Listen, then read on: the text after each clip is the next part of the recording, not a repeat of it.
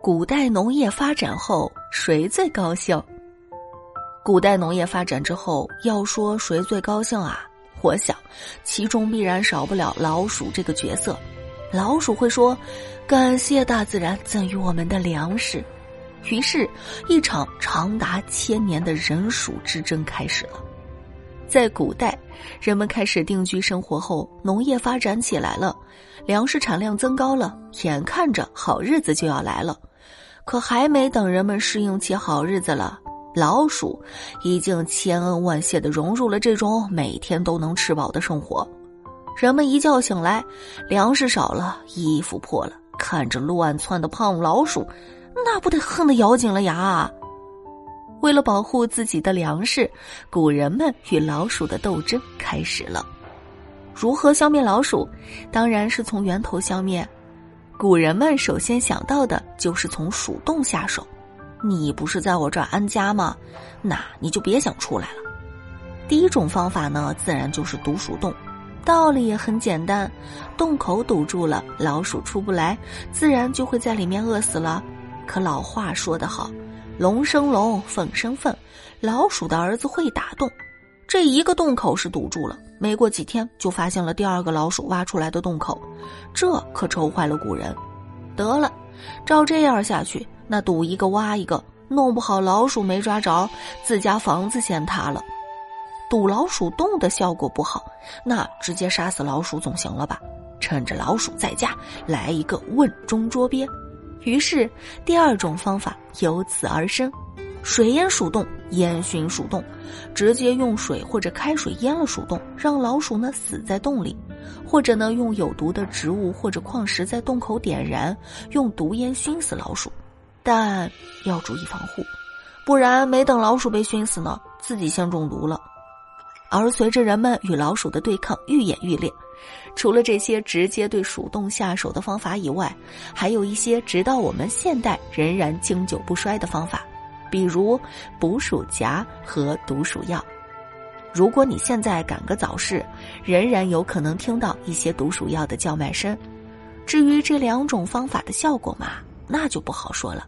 例如捕鼠夹，老鼠被捕捉后，如果没有马上死掉，它们就会留下记号，告诉后人危险误触，那这捕鼠夹就算是白费了。这也不行，那也不行。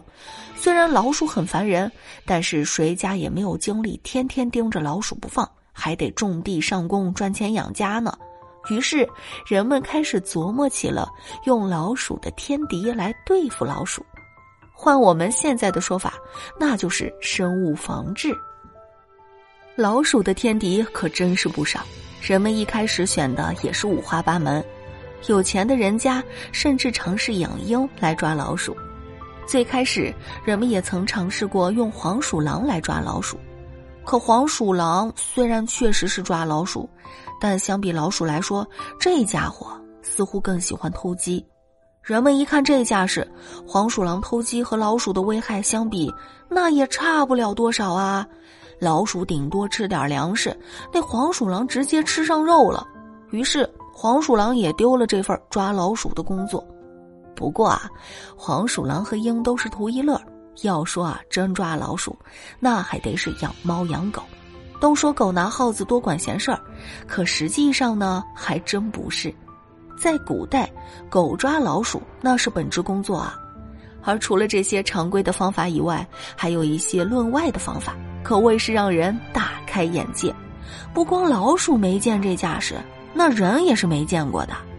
首先就是螃蟹抓老鼠。要说这螃蟹抓老鼠啊，其实靠的是运气。具体方法呢，用草缠住螃蟹的身体，然后把草点燃，再把螃蟹扔到鼠洞里。这身上着火了，螃蟹自然就在鼠洞里横冲直撞。运气好的时候，真有可能钳子钳住一只老鼠。如果说螃蟹抓老鼠虽然少见，但也算有点道理，那就看看接下来这个。